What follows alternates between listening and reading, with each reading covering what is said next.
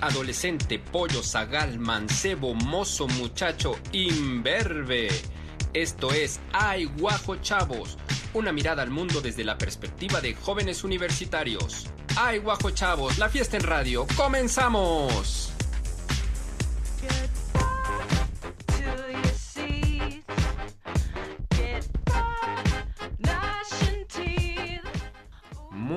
Pero muy buenas tardes tengan todos ustedes. Esto es Aiguaje Chávez. Programa donde jóvenes y jóvenes universitarias nos cuentan, nos explican cómo ven, cómo entienden el mundo. Y yo en representación de los rucos, por eso uso un saco tan elegante, les pregunto y les cuestiono para entender y tener una mejor convivencia. Soy Rodrigo Durana y estaré como desde hace nueve años toda esta hora con ustedes. Estoy muy contento porque el programa del día de hoy me gusta mucho el tema. Me acompaña como desde hace un montón de tiempo Nicole Schiaffini. ¿Cómo estás, Nicole? Hola, hola. Muy feliz de estar aquí con ustedes otra semanita. Esperando que estén desayunando barbacoa, su opción vegana, birria o lo que prefieran. Pues que les guste el tema de hoy porque es un tema muy interesante y muy importante para la sociedad. ¿Cuál es la opción vegana de la birria? Birria de soya. Guácala. Ujú, Bueno. tofu, birria de tofu. ¿Tofu? Tofu. Birria de ¿Es tofu. real? Seguramente No sé, sí. pero podría ser. En una de esas lo es. Ya escucharon la voz de Kiara Hernández. ¿Cómo estás, Kiara? Estoy súper, súper emocionada de estar aquí otra vez después de tanto tiempo y al igual que menciona Nicole, em, pues interesada en que les guste el tema porque estaremos tratando algo no solamente interesante, sino importante. Muy bien. Bueno, ya no voy a decir muy bien porque luego digo muchas veces muy bien y ya te hicieron un sticker aquí en Radio y TV Web que luego se me digo muy bien, está muy manchado. Un saludo a Alberto Rosales que es el creador de ese sticker y productor de este programa. Obviamente a Ángel Juárez, Nicolás Schiaffin en la producción, a Carla Bautista, a Nadia Caltenco que es conejo echado en la luna, a sus papás también, a Edgar Vázquez en el Master of Puppets y obviamente a Néstor Vázquez, al grandísimo Néstor Vázquez, que junto con muchos, bueno, algunos que trabajan en Radio Web y TV Web, pues ya forman parte del inventario. Estás desde el principio, ¿no es cierto, Néstor? Qué barbaridad. Todavía tienes tu playera del primer aniversario, esa gris con verde, yo también la tengo. Algún día platicaremos de eso, pero hoy no, porque hoy hablamos de otra cosa. Bueno, ahora las invitadas. Con todo gusto saludo y me da muchísimo gusto que esté aquí a Caro Esperanza Tlatoa. ¿Cómo estás, Caro? Bien, gracias. Qué bueno que estás aquí. Bueno, y también está con nosotros Avi Vera. ¿Cómo estás, Avi? Hola, muchas gracias, buenos días. Bueno, ustedes dos son estudiantes de cinematografía, igual que tú, Nicole Schiaffini, y tú no. Tú, Yo no. tú eres, No. tú eres Perdón. De, tú eres de filosofía. Es hora de que digas muy mal. Muy mal. Muy mal. Muy mal, muy mal. Bueno, pero está, está bien que estés acá porque vamos a platicar de eh, un tema bien interesante que es el cine, obviamente, pero en este caso de eh, un poco el concepto de la mujer, y no solo el concepto, sino... Sí, el concepto. De la mujer en el cine, eh, en la actualidad y en el pasado y en la historia del cine, que no es muy vieja esa historia, pero tiene que 120 años, tampoco es tan vieja esta, esta arte o esta expresión, es básicamente recientita. Jovencita. Entonces, jovencita. Bueno, empiezo con la idea que siempre me gusta hablar, que es la de Disney. Eh, siglo XX, eh, cómo nos afectó Disney y eso lo utilizo como ejemplo de cómo sirve y cómo ha servido el cine para, eh, pues digamos, modelar, es un verbo que hace un rato dijo Kiara, que me parece excelente, para modelar un poco a las sociedades, el comportamiento que tenemos y cómo Disney y el cine de Hollywood y en general el cine, eh, pues nos ha modelado para comportarnos de una forma o de otra forma, ¿no? Disney, las princesitas, los príncipes, la forma de relacionarnos. em, pero hoy en día, que de eso se trata este programa, pues ha cambiado. Estamos en una revolución, en un cambio de perspectiva. Y bueno, pues les pregunto, primero a ti, Kiara, ya después vamos con las, con las cineastas. Este, este, ¿cómo, ¿Cómo ves este modelado y el cambio que se está dando de estas estructuras, esta forma de relacionarnos y de entender el mundo Sí. y las- los géneros y demás? A mí me parece una muy buena pregunta para empezar, porque esta historia de la princesa no podría existir sin la historia del príncipe o del héroe, ¿no? Y pues hay que posicionar esto, al igual que se ha venido mencionando en varios programas, sobre la importancia de, eh, bueno, el papel que ha jugado la historia del héroe en la creación de sociedades eh, que siguen como esta estructura trágica del mundo, ¿no? Donde hay un inicio, un desarrollo de una historia y finalmente un desenlace. Eh, que esto, por ejemplo, empalma con lo que pasa en la actualidad con el, digamos, con los acontecimientos ambientales, que dictan que el mundo era puro, era natural, que hay una combinación como hombre-mundo, en donde empieza a darse, digamos, que el desarrollo tecnológico y digital, y a la par vamos a terminar, o va, todo va a desembocar como en eh, el desenlace del fin de, del mundo, que en realidad oculta esta narrativa de que puede extinguirse el ser humano en la Tierra, ¿no? Esto que nos dice que buscamos un inicio y un fin para poder dar una especie de auge a ciertos personajes en esta historia del mundo, ¿no? ¿Y quién ha tenido el papel principal? Pues el hombre. Es así que podemos verlo no solamente en, el cine, sino en todas las expresiones artísticas, ya sea la literatura, la música, el teatro, que pues el hombre ha tenido, digamos que el estatuto de ser el, el, que eh, vive o habita el mundo por excelencia y, está en todas partes, ¿no? Más allá de lo animal, es la razón la que prima en el mundo. Y pues, ¿qué, qué es lo que hace al héroe ser como el héroe, ¿no? Que alcanza ciertos objetivos y eh, digamos que tiene una primacía con el resto de mundanos de hecho, se acerca a los dioses porque puede agarrar, ¿no? Lo que es suyo o lo que le pertenece, lo que le corresponde, que es la naturaleza, ¿no? Y parte de esta naturaleza y de estos como triunfos o de estos premios pertenece, bueno, la mujer pertenece a este plano de lo que debe ser despojado de lo natural, conquistado y sobre todo en cierta medida em, robado. Mm, robado y en términos más eh, salvajes, violado, ¿no? Violentado.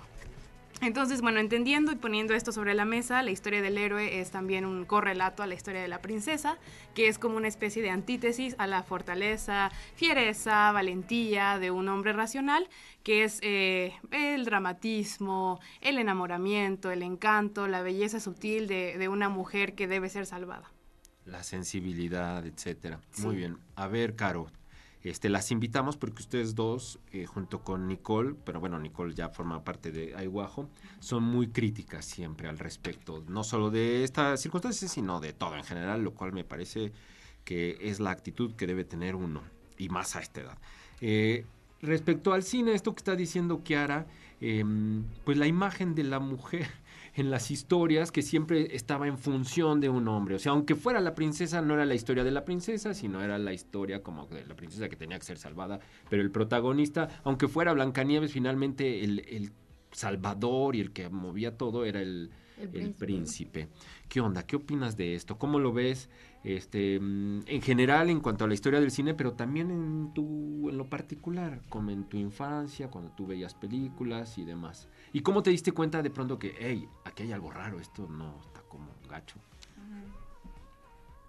Mm, pues yo creo que siempre supe que había algo extraño, porque de pequeña como que no era muy fan de las películas. A mí me tocó ya como esta nueva época de Disney, donde empezaban a sacar películas con princesas como Valiente y mm. este, donde ya eran más mm. rebeldes. Entonces como que a mí siempre me gustaban más ese tipo de películas y las viejitas las rechazaban, ¿no? Porque se me hacía que tenían un papel muy pasivo, entonces yo era como muy fan de estas nuevas películas, siguen, siguen gustando muchísimo ahorita y creo que desde siempre fui consciente. Y respecto a la forma en que se crean los papeles en las historias, recientemente este semestre estuve como investigando mucho sobre el cine mexicano y sobre las mujeres en el cine mexicano.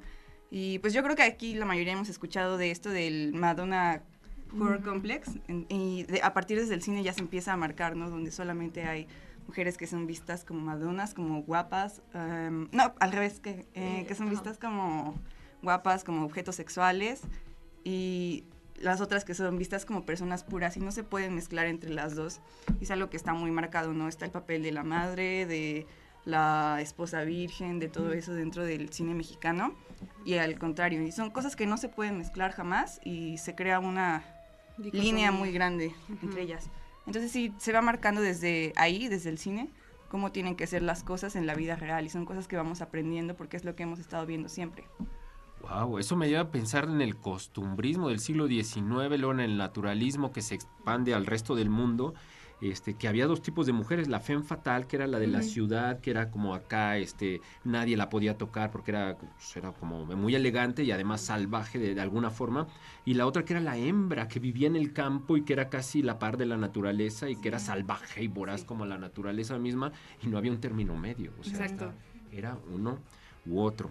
Bueno, Avi, ¿tú qué onda? Cuando tú, cuando tú ves el cine, em, igual que a Caro, cuando eras pequeña, este, cu- ¿cuándo descubres esto de que ocurría en el cine, pues esta imagen, esta idealización? Mm, La verdad, desde pequeña no lo descubrí. lo descubrí hasta después, pero muchísimo antre- antes de entrar en un ambiente feminista, ¿no?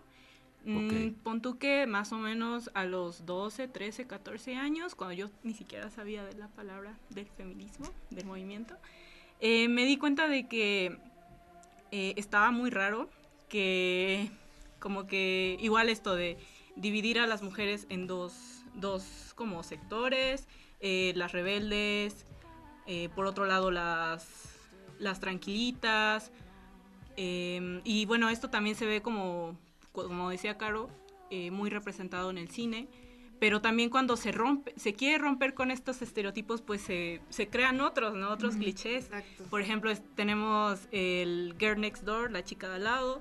Tenemos la Cool Manic. Pixie, ah, la Cool Girl. ¿Cuál tenemos es, la... cuál es la cool girl? Es, eh, el término se acuña a partir de la película de Gone Girl, si no estoy mal.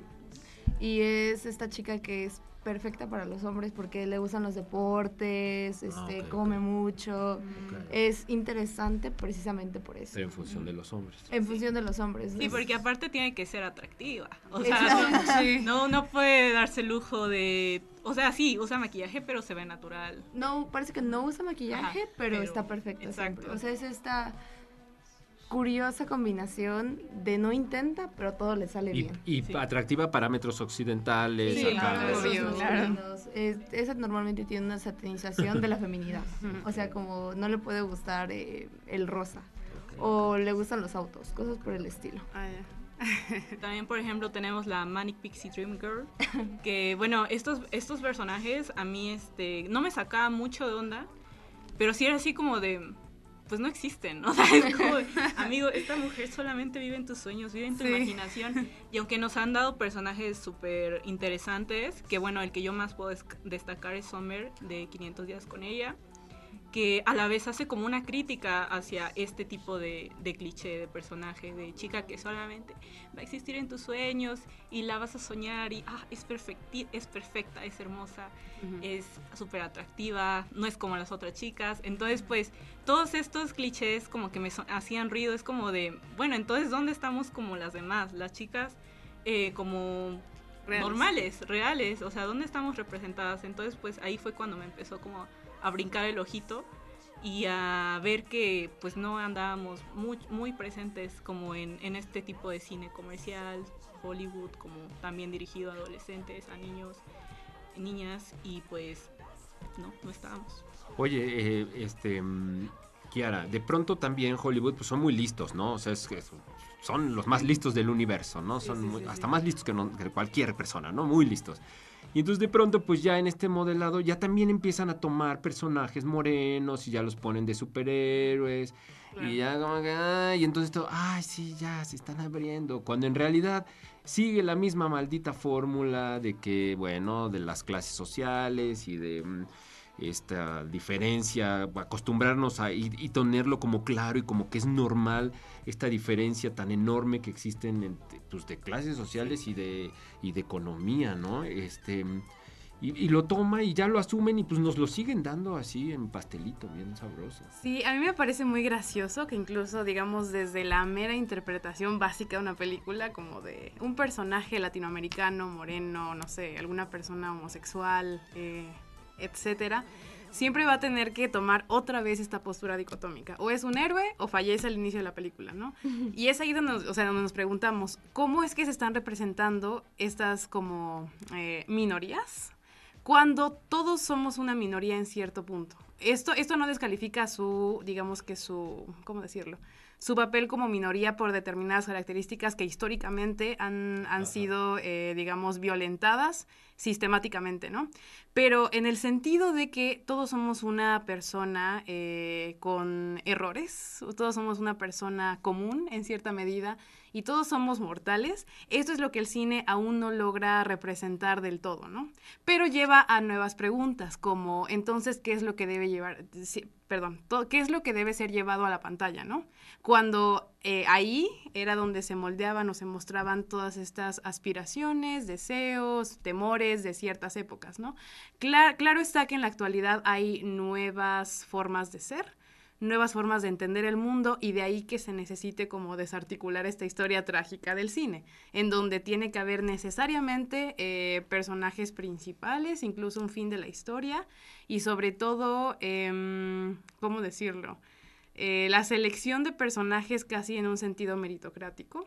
Porque incluso, por ejemplo, vamos a seleccionar a una persona de, eh, de la comunidad negra, digámoslo de esa manera, pero tiene que cumplir con ciertos eh, estándares, ¿no? Y otra vez entra este sistema a sacar como lo que, bueno, lo vimos con Yalitza Aparicio, ¿no? O con Salma Hayek, ¿no? Que es la, la, morena que ha llegado muy lejos en Hollywood y qué orgullo sentimos cuando siempre estuvo relacionada con las grandes esferas de poder nacional. Hoy en día está casada con el hombre más rico de Francia y de los más ricos del mundo.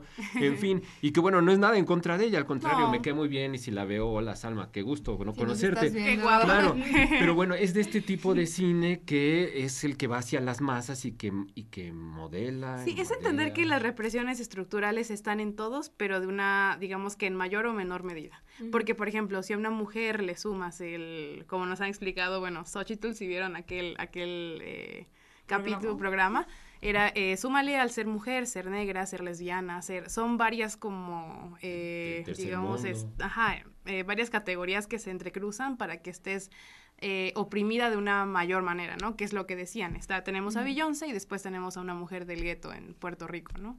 Eso es diferente. Y eso también se ve en el cine.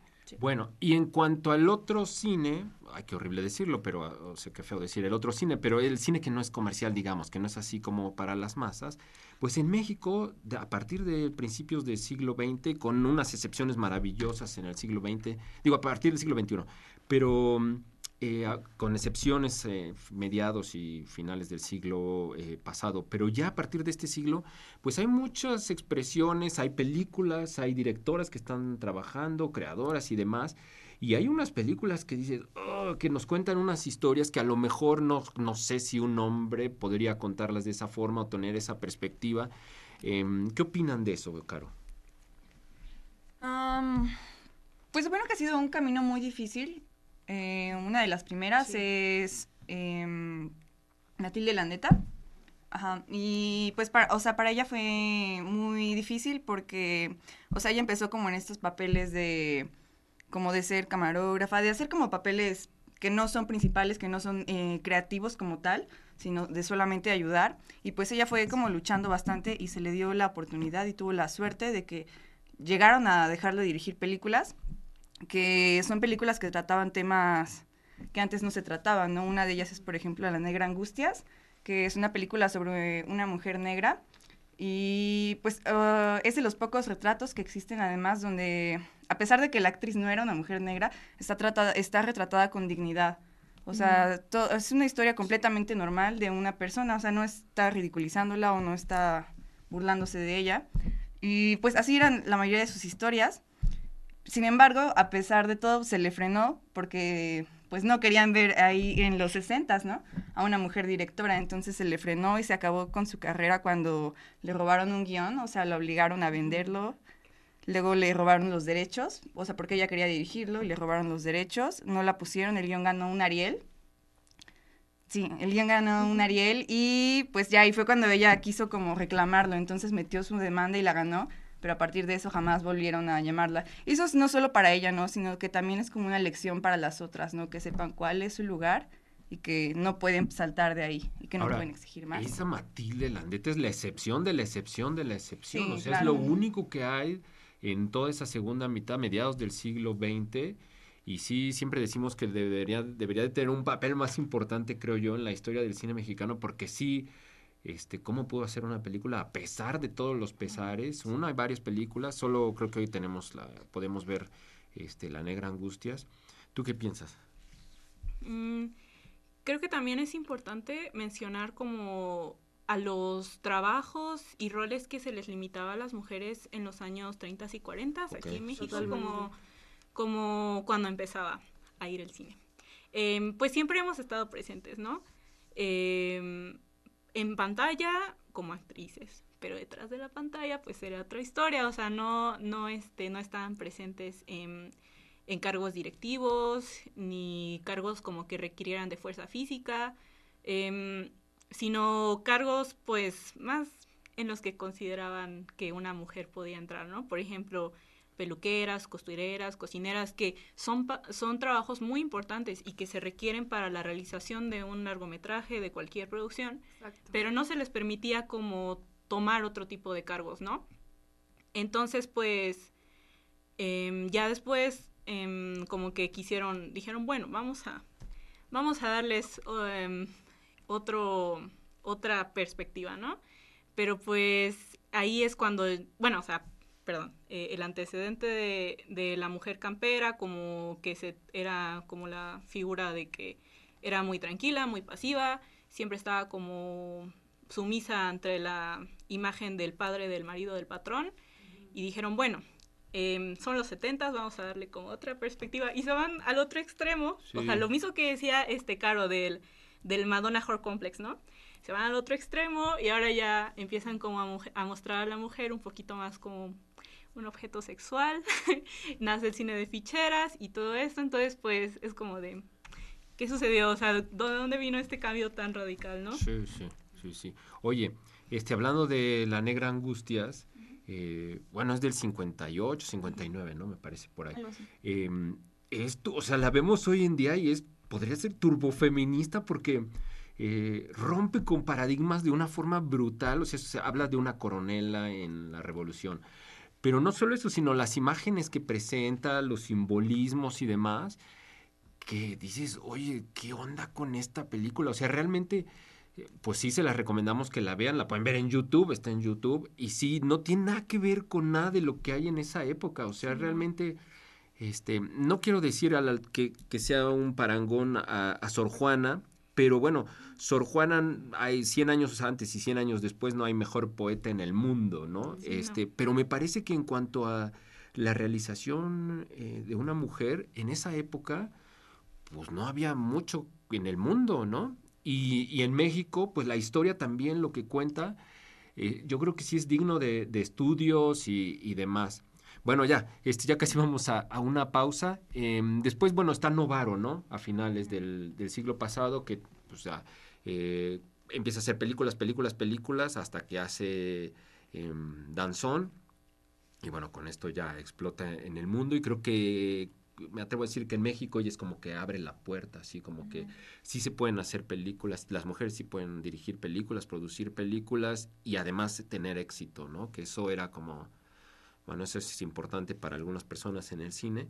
Em, y ya del siglo XX, pues no sé, ahorita vamos a platicar después de la pausa todo lo que hay, que hay un montón de cosas bien rescatables. Y no solo eso, sino la perspectiva. Tú ya viste la de La Negra Angustias, ¿qué te pareció? A mí me gustó mucho, me la dejaron de tarea y honestamente yo no tenía un contexto de ella y esperaba algo muy distinto. Esperaba una película más melodramática o más centrada en las emociones de angustia. Hay una parte, no quiero hacerles spoiler, ojalá la puedan ver. Eh, yo la estaba viendo con mi mamá y mi mamá me dijo, pues es que se va a quedar con él. Y a mí me enojaba mucho la idea de que se quedara con esa persona. Es que no les quiero decir más. Eh, y no lo hace. Y yo siento que Angustia es un personaje femenino muy interesante porque no entra en esta objetivización que se tiene de la mujer, que se tiene un rol muy pasivo, o un rol de tentación. No hay otra. O es alguien que ayuda y está ahí para el premio, para ser parte del héroe, o es la tentación del héroe que lo va a sacar del camino. Y Angustias es su propia heroína. Y se va un poquito desviándose de esta idea que las heroínas, porque la historia del viaje de la heroína normalmente es volverse la señora del mundo, pero en el sentido de estar como pareja del señor del mundo. El, el hombre busca dominar el mundo en la historia del héroe, en el viaje del héroe, y la mujer en el viaje de la heroína normalmente se le retrata buscando ser la pareja del que domina el mundo.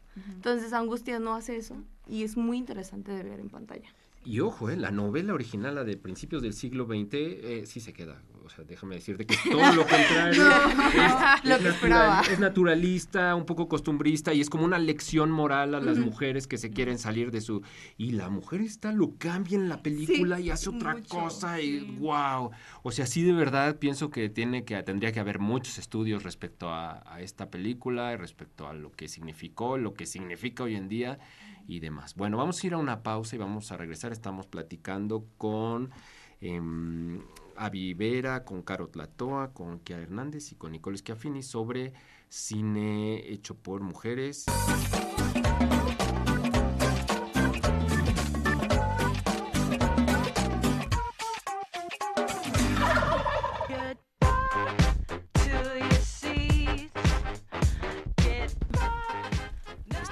De regreso, estamos platicando sobre eh, cine, cine hecho por mujeres y, de, y más cine mexicano, ¿no? Cine mexicano hecho por mujeres. Bueno, nos quedamos con siglo XXI. Este, ¿Cómo ven el siglo XXI el cine? De- pienso inmediatamente, si digo siglo XXI, pienso en eh, Perfume de Violetas, ¿no? Al principio de siglo, cómo transforma, cómo ¡pum! rompe, abre y, de- y empiezan a a ver como directoras eh, y productoras y demás, y empieza a haber más, más, más y más producción.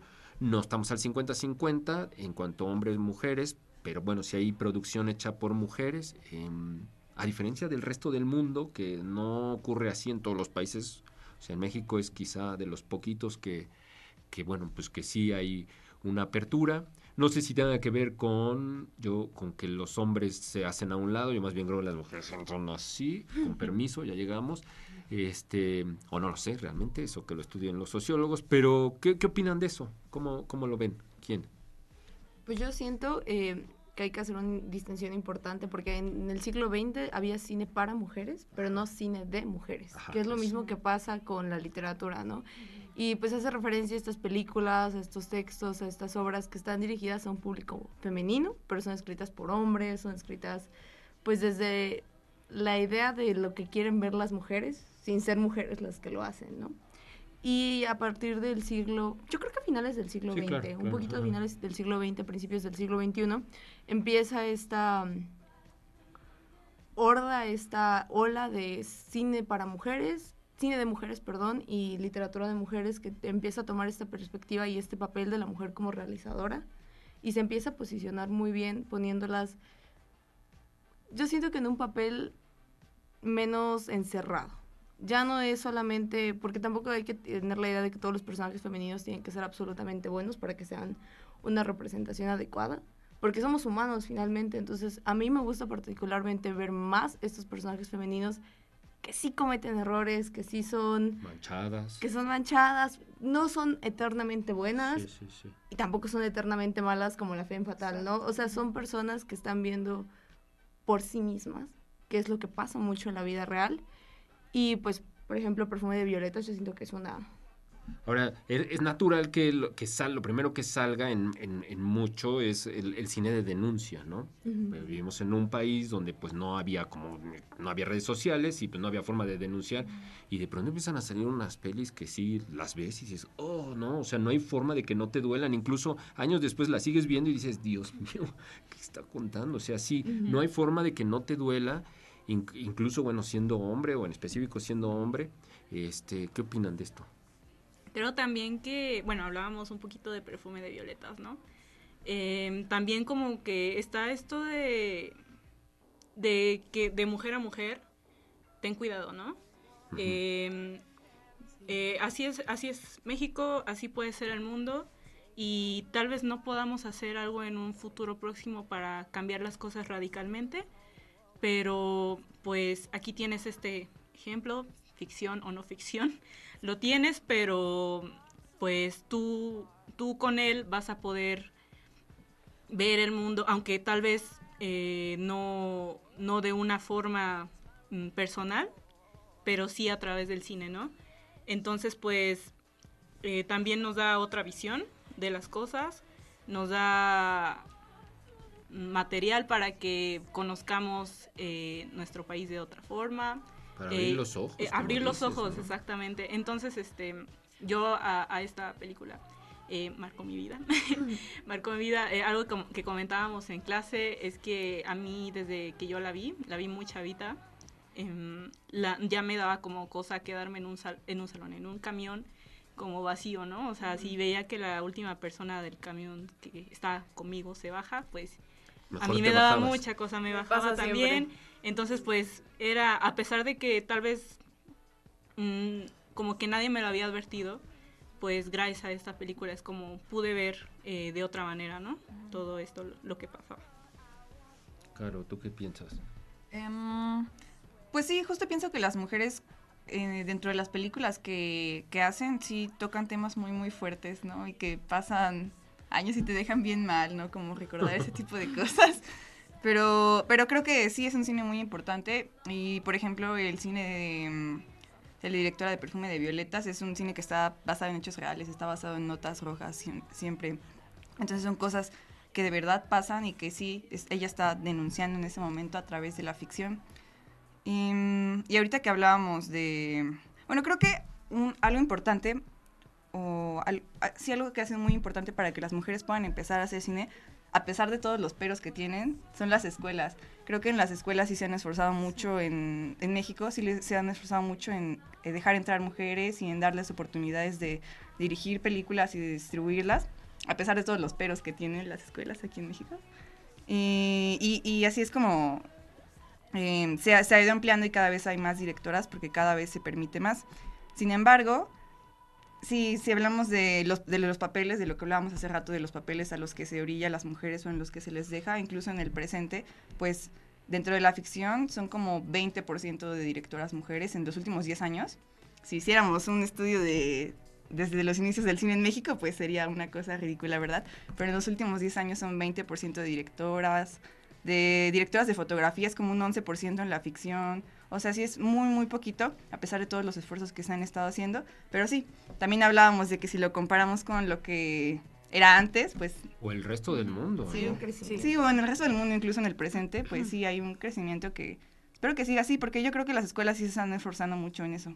Ahora, una vez Abby me decía que, eh, eh, pues cuando eres niña, eh, a veces no hay ese referente. O sea, si no hay tantas directoras, pues cómo vas a tener tú como niña decir, ah, yo quiero ser así o no. Este, claro. O sea, eso va, supongo que tendrá que ir creciendo. Y esto que decía este Abby, Kiara, eh, de, mm, y esto que dice Caro, pues de cómo se moldea, cómo se modela también, em, también para bien con el, con el cine, con, con las imágenes. ¿Qué piensas? Sí, bueno, a mí me, me gustaría como, res- bueno, tomando o yéndonos de la mano con lo que decía de los modos de realización, es muy importante el lugar que tiene la mujer en los- las formas de hacer cine, pero sobre todo el aspecto de lo femenino. Y esto hay que destacarlo porque lo femenino no es propio del hombre o la mujer de una forma dicotómica, sino de una forma de ver, una forma de tejer y una forma de tocar la vida, de experienciar el mundo, ¿no? Y en ese sentido, eh, lo femenino se caracteriza por fijarse en los detalles de, de la vida, del mundo, y- e incluso más a pie de calle, ¿no?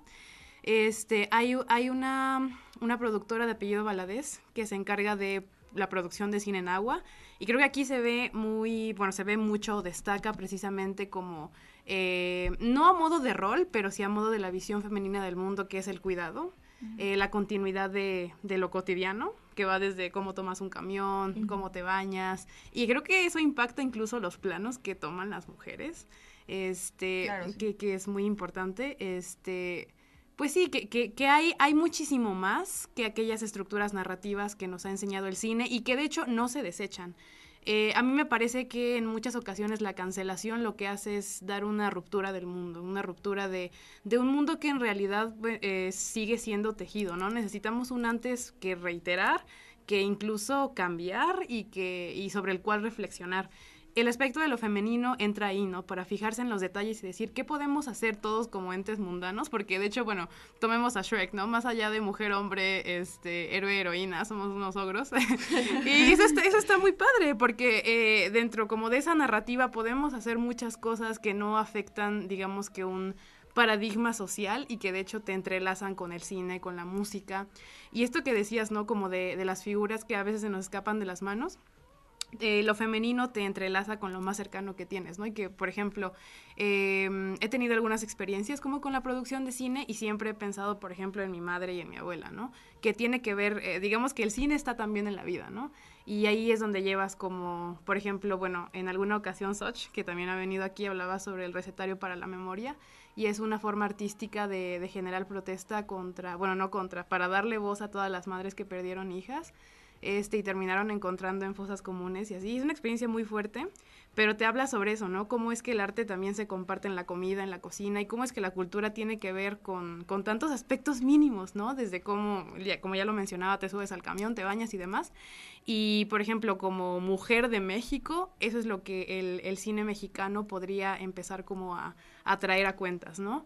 Este, todas estas formas de ser mujer y de ser persona en nuestro país que son tan importantes y debemos de empezar como por un punto de enunciación que es terrenal y era lo que tú decías, ¿no? Que va más allá del ser una buena mujer o una mala mujer y las representaciones del cine pueden empezar por ahí, ¿no? Como que no hay un rol eh, que, debamos seguir, sino que todos estamos en, en, esta vida, en este mundo, de diferentes formas, ¿no? Aunque nos parezcamos mucho a algunas personas, hay un pequeño detalle que nos hace distintos y de ahí la historia se va entrelazando, haciendo como muy interesante tu vida y las vidas que pueden ser mostradas en el cine mismo.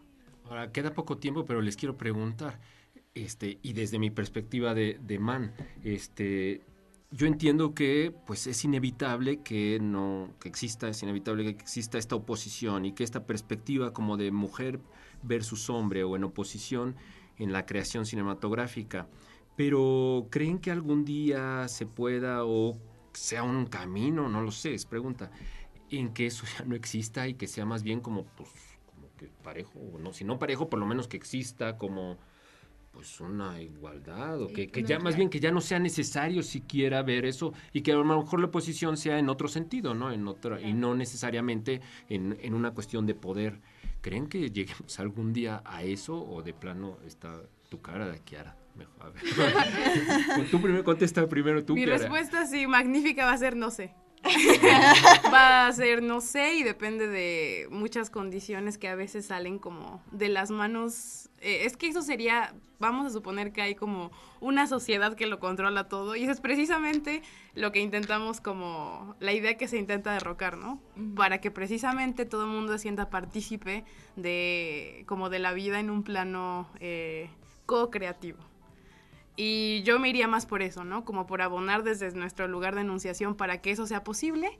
Pero si nosotros ponemos o fijamos la vista en, un, en una meta final, estamos otra vez destinando al mundo a una especie de estructura trágica, donde debe haber, todos nos dirigimos hacia allá, cuando posiblemente eh, el hecho de dirigirnos a diferentes lugares permita la coexistencia. Y que al final de cuentas también se lo va a comer el, la maldita economía claro. y, y, esta lucha la van a convertir en algo que se pueda vender y todo se puede vender y nada. Claro, to todo se puede vender en cierta medida porque digamos que el capitalismo también va de la mano con otras formas de producir, o sea, eh, o incluso de, de vivir y de existir. Entonces es notar esos espacios en blanco e irse sobre ellos. Bueno, yo siento que somos seres demasiado complejos como para que en algún momento lleguemos a alcanzarlo, sobre todo porque todos tenemos una diversidad de opiniones cañoncísima, sí. ¿no? Pero precisamente eh, lo que decía Kiara de esto, no soy solamente mujer, soy mujer mexicana, también eh, soy hombre, soy parte de la comunidad LGBT, nos ponen desde, desde, distintas perspectivas y siempre llegamos a lo mismo, ¿no? A hablar de cómo abordar el mundo desde estas perspectivas es valioso. Yo siento que a lo que debería apostar el cine y a lo que deberíamos apostar como sociedad es a sentir más empatía por las posiciones de los otros, sin que eso signifique que rechace enteramente la mía. En el sentido, por lo menos yo siento que el cine, o en general la forma de ver el mundo en el 21, en el siglo XXI, impulsó un tiempo a que las mujeres, eh, a mí me afectó en ese sentido, nos alejáramos de lo femenino. Como como un tiempo en el que siento que todo era ya no quiero tejer, no quiero aprender a cocinar porque eso me va a atar a este papel en la casa, esto me va a atar a todo esto. Y pues al final eso también hace que se pierda cosas valiosas, ¿no? Eh, yo me acuerdo que una vez le conté a un amigo que estaba aprendiendo a tejer y me dijo, no, no hagas eso, ¿cómo vas a hacerlo? Porque le parecía que estaba renunciando a cierta autonomía, a cierto derecho de respeto. Y yo adoro tejer, siento que es valioso para mí y que podríamos abrirnos más a eso, a no todo lo femenino es inherente a la mujer y eso no Exacto. significa que lo femenino sea No destina. despreciable para el hombre. Y la misma cosa, es- siento que somos seres demasiado complejos como para determinar que nuestro género nos funja y nos lleve solo por un camino. Ya, ya. Bueno, y, y, y en la universidad es donde se tienen que, yo pienso, discutir estos temas Sí, y no claro, dejarlos ahí, sí, sino estarlos discutiendo todo el tiempo, todo el tiempo. Por ahí se empieza. Sí, Caro, ¿ibas a decir algo? Eh, ah, pues sobre este tema iba a decir que, pues creo que tal vez se puede alcanzar em, cierta paridad en cuanto a las oportunidades de realización, pero siento que la forma en que narramos muy difícilmente va a Exacto. cambiar porque pues se ha construido históricamente y hay una forma en que las mujeres han aprendido o han construido la forma en que narran históricamente y, pues los hombres lo hacen de una manera diferente y creo que a pesar de que lleguemos a tener las mismas oportunidades eso no va a desaparecer porque hay cosas que nos van a seguir atravesando solamente a nosotras y cosas que pues los hombres no van a poder entender. Aunque si el cine es narrativa hay que resistir, ¿no? Ahora, ¿dónde, dónde podemos ver el- este cine realizado por eh, mujeres? Esta visión, esta perspectiva, que no está todo, o sea, en- yo me imagino que si vemos la cartelera que está en los cines comerciales, habrá una, ¿no? O, o ninguna. Pero si vemos otros lugares, sí hay una variedad, no solo de México, sino de otros países del mundo, ¿dónde podríamos encontrar, para la gente que escucha, dónde podemos ver esas películas? Pues de hecho es interesante que yo creo que muchas de esas películas mexicanas, sobre todo de, de mujeres y también de hombres, que ah, se, se pueden encontrar en Netflix.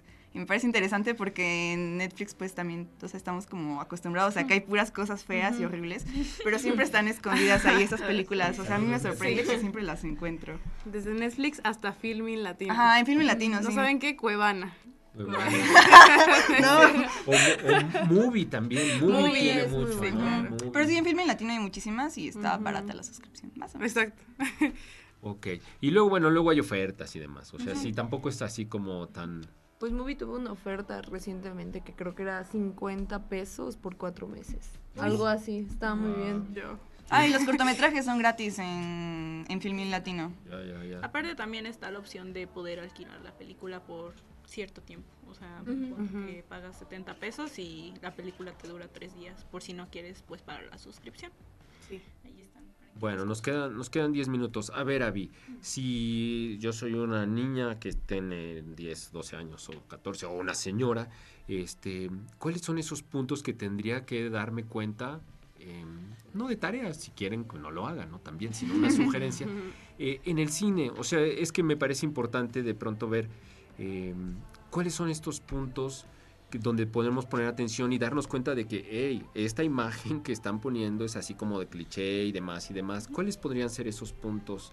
Como los básicos, al darnos cuenta en una realización cinematográfica y de cuestionar, oye, de entrada pues nos tiene que parecer raro, ¿no? Pero si no, de pronto, ¿cuáles serían así como, qué le podría decir yo a mi mamá? A ver, jefa, chécate esta peli, como están poniendo a la mujer así de esta forma.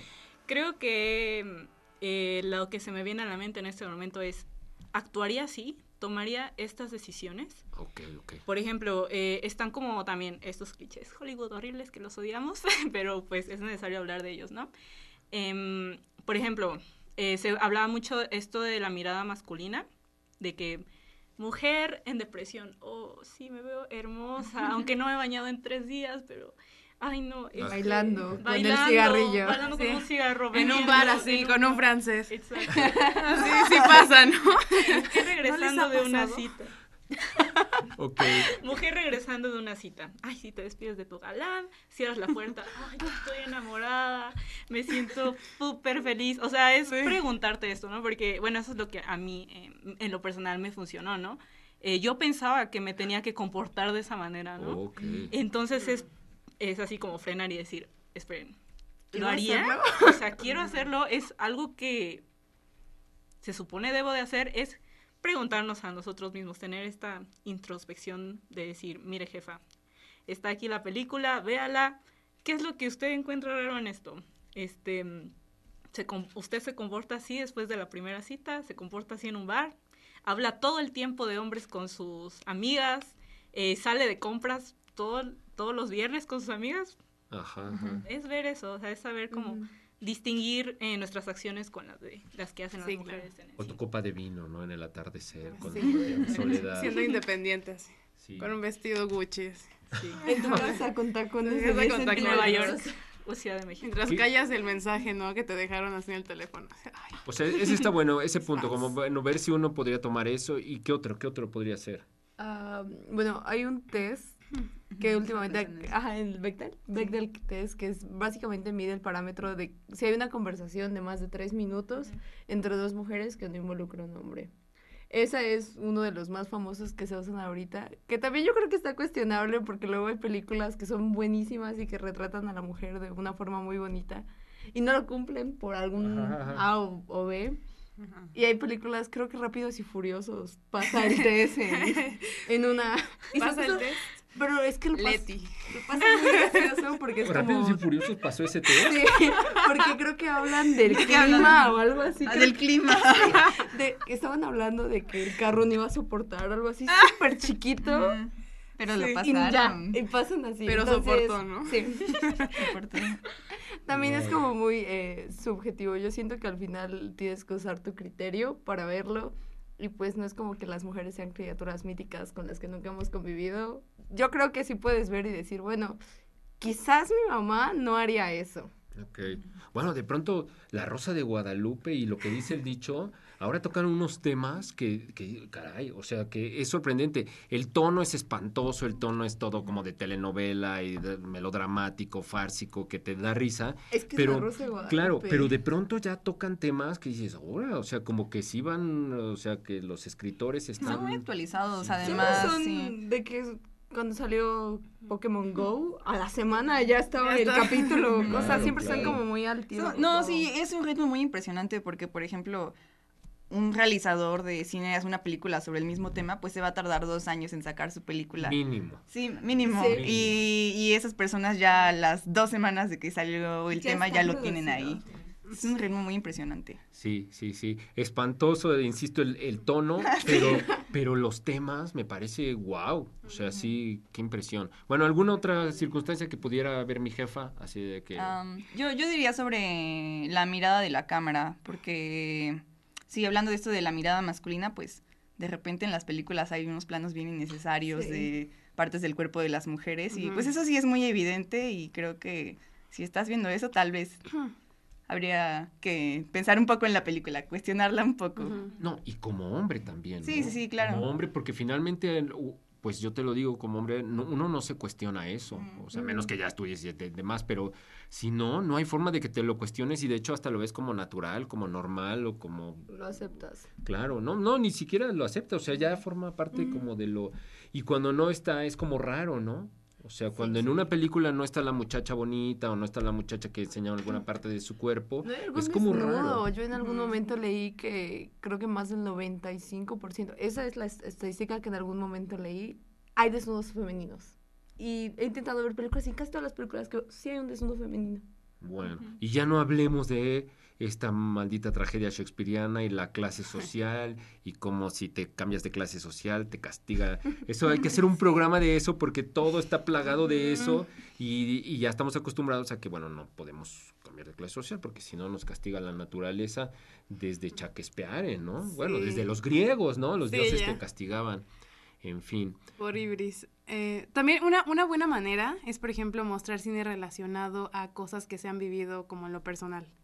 Por, ejemplo, en el caso de mi mamá, o sea, cuestiones que complejizan el matrimonio más allá como de... Ok, ok, ok. Como en un contexto social, por ejemplo, que generan otras formas de, de relacionar como las ideas. Porque em, a veces solemos culpar como ciertos modos de pensar cuando es muy difícil ver más allá. Y por ejemplo, eh, nuestras abuelas crecieron en cierto contexto, nuestras madres también y nosotras también. Es- entonces tomar eso en cuenta. O sea que eh, no estamos destinadas por, por este género que también es social, pero sí tenemos ciertas como cierta susceptibilidad a pensar de cierta manera por cómo es que se está moldeando culturalmente a las personas en el contexto. Ya, ya, ya. Bueno, por eso es que el cine es tan maravilloso, es este reflejo social que nos hace y nos permite ser y existir. Es la, son las sombras de la caverna de Platón, perdón, literatura, pero el cine ya te rebasó.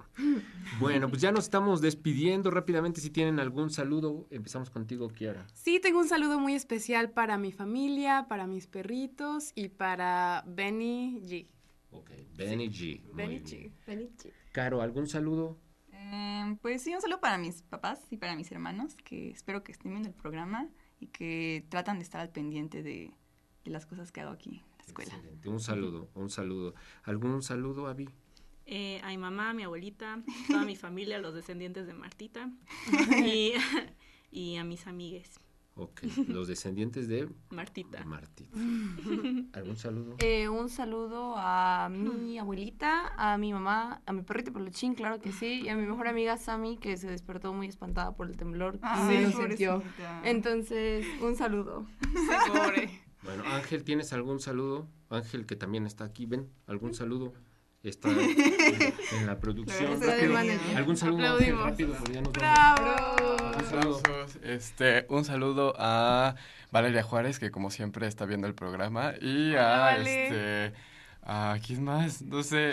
Andrés Negrete, pero- que... Ah, Andrés Negrete, por supuesto, que ya ayer ya se ya le sacaron su foto ahí en la Biblioteca Central de la UNAM porque ya se nos está graduando nuestro amigo de la prepa. Ok. Nuestro amigo de la infancia. Pues muchas gracias, muchas gracias. Ay, eh, Avi Vera, Caro Tlatoa, muchas gracias por haber venido. Las vamos a invitar más seguido para hablar de otras cosas de Ay, cine muchas y también de este tema que creo que falta mucho por platicar. Sí. Gracias, Kiara Hernández, gracias. Nicole Schiaffini, Ángel Juárez, gracias a Carla Bautista, Nadia Caltenco, a Néstor Vázquez y Edgar Vázquez y obviamente a Alberto Rosales en la producción. Eh, nos vemos hasta el, bueno, los próximos programas son grabados, nos veremos en vivo hasta el año que entra. Eh, cumplimos nueve años la semana pasada. Pues gracias por habernos acompañado. Eh, recuerden que, como dijo la negra Angustias, todos somos lobos, todos, Todos somos somos guapos. guapos. Adiós, sean felices. Bye. Adiós. Happy New Year. El momento de irnos ha llegado. Gracias por dejarnos acompañarle. Sigan las incidencias del programa de hoy en Instagram y en nuestro Facebook Ay Guapo. Una mirada al mundo desde la perspectiva de jóvenes universitarios. Nos escuchamos la próxima edición.